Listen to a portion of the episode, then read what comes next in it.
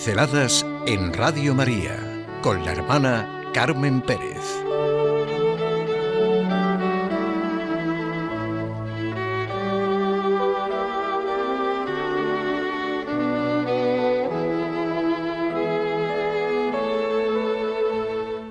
Un hombre fiel a su misión. Ese fue el Bautista. Un hombre fiel a su misión, a su tarea. A Juan Bautista se le acercaba la gente porque sentían y presentían algo. Era una referencia en su tiempo. Tenía discípulos que le seguían, algunos de ellos son los que después siguen a Jesús. Su vida ya era un testimonio, y también predicaba, claro. Oyéndole, cada uno sabía lo que tenía que hacer. Sus palabras eran un verdadero juicio en el que cada uno se sentía implicado. Precisamente por esto las autoridades se inquietan, le mandan encarcelar y muere decapitado. Es una realidad muy gráfica lo que expresa la figura del Bautista. Los que le escuchaban y a los que bautizaba no se sentían movidos a ser copias de él. Las copias de las personas no son buenas. Las gentes se convertían, se abrían a las exigencias de lo que tenía que ser la vida y la condición de cada uno. Desde luego fue un hombre fiel a su tarea y a su misión, ser el precursor, el mensajero.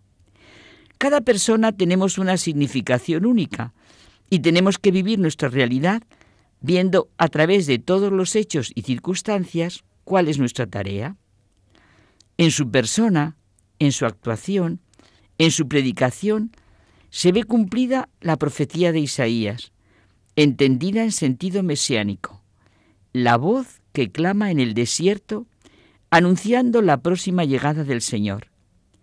Él no es la luz, no es el Mesías, sino el que da testimonio de la luz. El origen de la celebración de la Noche de San Juan supone la asimilación de los viejos rituales paganos relacionados con el solsticio de verano, momento en el que el sol entra en el trópico de cáncer, siendo así que seis meses después, la noche del 24 de diciembre, corresponde al solsticio de invierno, punto culminante del sol en Capricornio. La fiesta cristiana es la Natividad de San Juan. Es muy significativo que del precursor, del mensajero, se celebre la Natividad, el día de su nacimiento, que no se celebra de ningún otro santo, y su nacimiento se cuenta con todo detalle, como si la vocación a la que ha sido llamado necesitara todo ese marco. La figura de San Juan, insertada en la historia universal, se centra en su predicación y en su bautismo. En su tiempo su fama se extendió rápidamente. Se acercaban a él de la región de Judea y todos los samaritanos. Les atraía este predicador y asceta que anunciaba la realidad de la historia humana como la historia de una promesa, y esta promesa era ya un hecho, del que él solo era el precursor, el mensajero. Juan Bautista presentó a los hombres de su tiempo a algo que es fundamental y constitutivo del ser humano, el juicio. Decía al comienzo que sus palabras eran un verdadero juicio en el que cada uno se sentía implicado con su responsabilidad personal. Hasta en eso es precursor, mensajero, porque esta fue la conciencia de Jesucristo, ser el bien, ser el camino, la verdad y la vida. ¿Quién es tan inconsecuente que no experimenta la importancia del juicio sobre la propia vida? La injusticia, la violencia, la mentira no pueden ser la última palabra. Sentir la propia conciencia, el sentirnos mirados, queridos, juzgados por aquel que es nuestro Creador, nuestro Dios, nuestro Padre. Juan Bautista es el precursor de aquel que viene a hacer suyo el destino de cada uno de nosotros. Porque Jesucristo está detrás de cada uno de nosotros y todo lo que nos ocurre pasa por nosotros y llega a Jesucristo que le da su verdadero valor.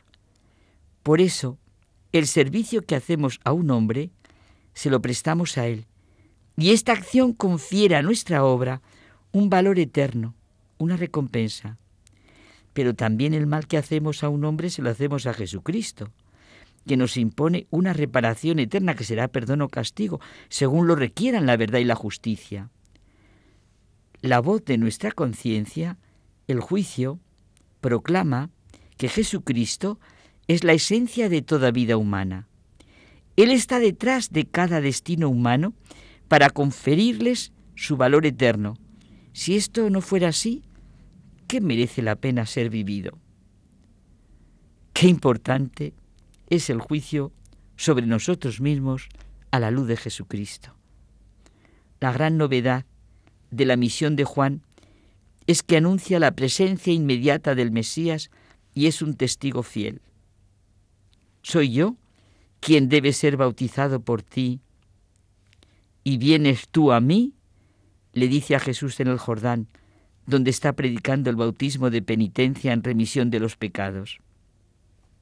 Déjame hacer ahora, pues conviene que cumplamos toda justicia.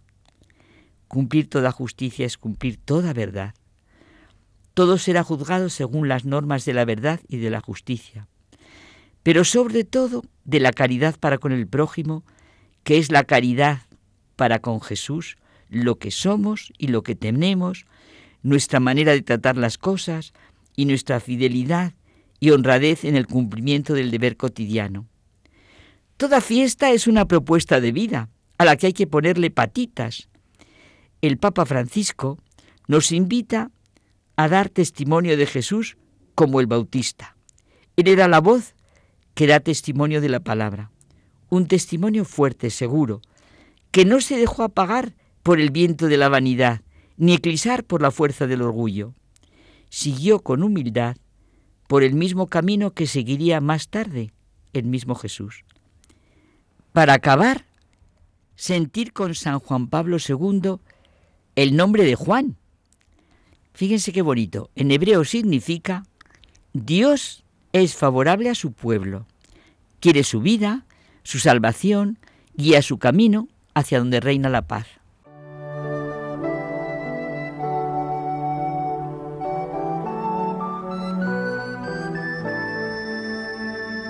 Pinceladas en Radio María con la hermana Carmen Pérez.